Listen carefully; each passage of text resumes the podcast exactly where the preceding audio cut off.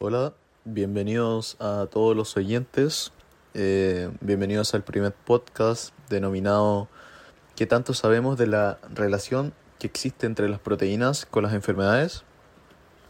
Este podcast eh, fue creado por Jaime Villegas del cuarto F y Romina Hernández del cuarto D. En este podcast vamos a hablar sobre diversas enfermedades como lo son la intolerancia a la lactosa, la hemofilia, el hipotiroidismo, entre otros.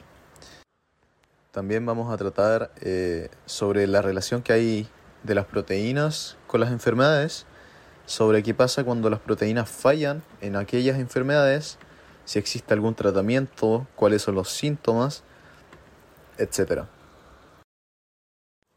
Bueno, vamos a partir primero por la intolerancia a la lactosa, que la causa de la intolerancia a la lactosa es la incapacidad del intestino para digerir la lactosa y transformarla en sus constituyentes, que son la glucosa y la galactosa. Esta incapacidad resulta eh, por la escasez de una enzima, una proteína, denominada lactasa, que se produce en el intestino delgado. Eh, la función de esta proteína, lactasa, eh, es que ayuda a digerir la lactosa de diversos alimentos a nuestro cuerpo. Cuando esta falla, eh, la lactosa de los alimentos que consumes se desplazan hasta el colon en lugar de procesarse y absorberse,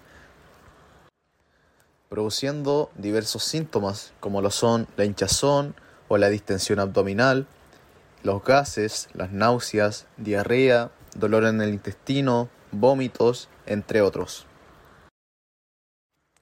Para todo esto, existen diversos tratamientos, como lo son la implementación de tabletas de lactasa antes de comer o beber productos con lácteos.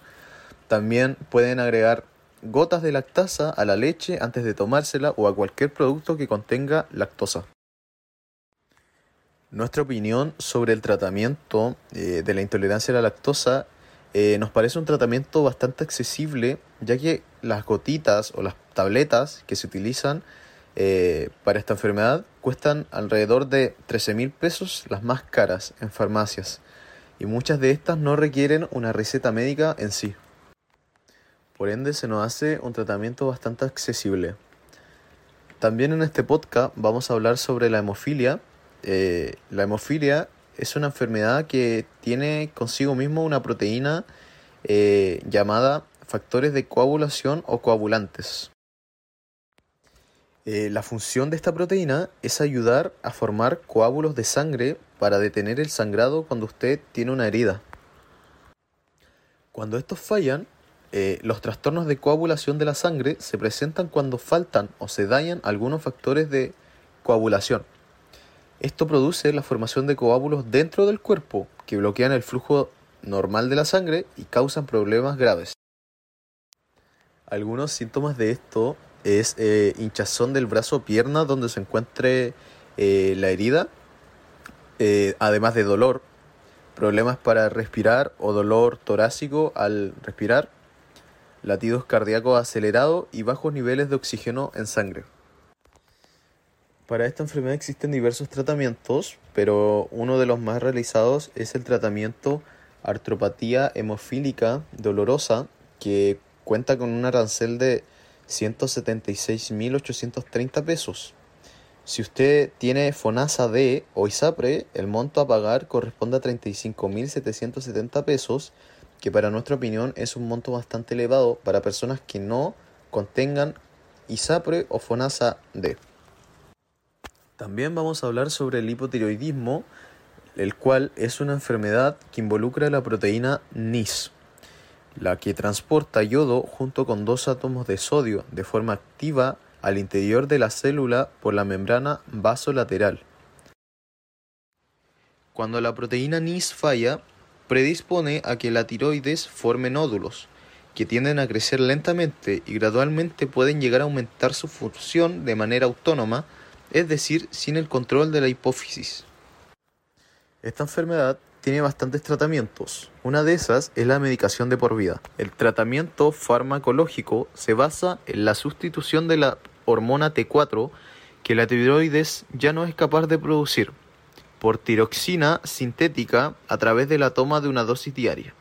Este tratamiento es el pilar más importante para que los distintos órganos y aparatos sigan realizando sus funciones, incentivados por la hormona tiroide que en el caso, en lugar de producirse en nuestro interior, administra en forma de medicación. De esta manera se consiguen regular los niveles hormonales y el metabolismo vuelve a la normalidad. Igualmente se reduce el colesterol y si ha aumentado de peso suele revertirse. Los síntomas del hipotiroidismo son cansancio, intolerancia al frío, apatía e indiferencia, depresión, disminución de memoria y de la capacidad de concentración, piel seca, cabello seco y quebradizo, fragilidad de uñas, palidez de piel, aumento de peso, estreñimiento y somnolencia excesiva. Pero en situaciones extremas puede provocar insuficiencia cardíaca, hinchazón generalizada, insuficiencia respiratoria y abocar al coma con pérdida de conocimiento que conlleva a un alto grado de mortalidad. Las personas con este tipo de enfermedad pueden pasar por problemas sociales que son la pérdida de interés, incapacidad para disfrutar de actividades placenteras, retardo psicomotor, apatía, amnesia, depresión, deterioro cognitivo, aplanamiento afectivo y en casos graves, psicosis. Ahora hablaremos de otra enfermedad que es la osteogénesis imperfecta. Esta es causada por uno o varios genes que no funcionan bien. Esto afecta a la manera en que el cuerpo produce colágeno, una proteína que ayuda a fortalecer los huesos. Una de sus funciones es la de proveer de estructura a la mayor parte de nuestro cuerpo, ya que es la unidad estructural de huesos y articulaciones, músculos y piel así como de otras partes corporales como venas, arterias, córneas y dientes. A menudo es causada por un defecto en un gen que produce colágeno tipo 1, un pilar fundamental del hueso. Existen muchos defectos que pueden afectar este gen. La gravedad de esta enfermedad depende del defecto específico de dicho gen. Los síntomas de dicha enfermedad pueden ser la afección que puede ser moderada y solo producir algunas fracturas a lo largo de la vida del paciente. En los casos más graves, pueden producir cientos de fracturas sin una causa aparente. Las personas pueden sufrir dolor en huesos, fracturas, agrandamiento de la cabeza, callo, deformidad física, escoliosis, formación de tejido óseo, hematomas, piernas arqueadas, pérdida de la audición, talla baja o tinta azul en la esclerótica. Esta enfermedad es una patología genética, congénita e incurable que permanecerá toda la vida del paciente. Los cuidados que requieren son distintos dependiendo del grado de afectación de cada persona. Uno de estos tratamientos es la fisioterapia, esta debe comenzar pronto en los niños con osteogénesis imperfecta, ya que así se fortalecen los huesos y músculos y se contribuye a la reducción del número de fracturas. Los periodos de inmovilización tras la fractura deben ser lo más cortos posible. Otro tipo de tratamiento médico es el bifosfonatos, que actualmente es el tratamiento preferente por su efecto. Estas sustancias son de utilidad para mejorar la densidad ósea, corregir la osteopenia y disminuir el número de fracturas. De esa forma se logra la disminución del número de fracturas que conlleva una mejoría significativa en la calidad de vida del paciente. Hay otro tipo de tratamiento que es el tratamiento quirúrgico.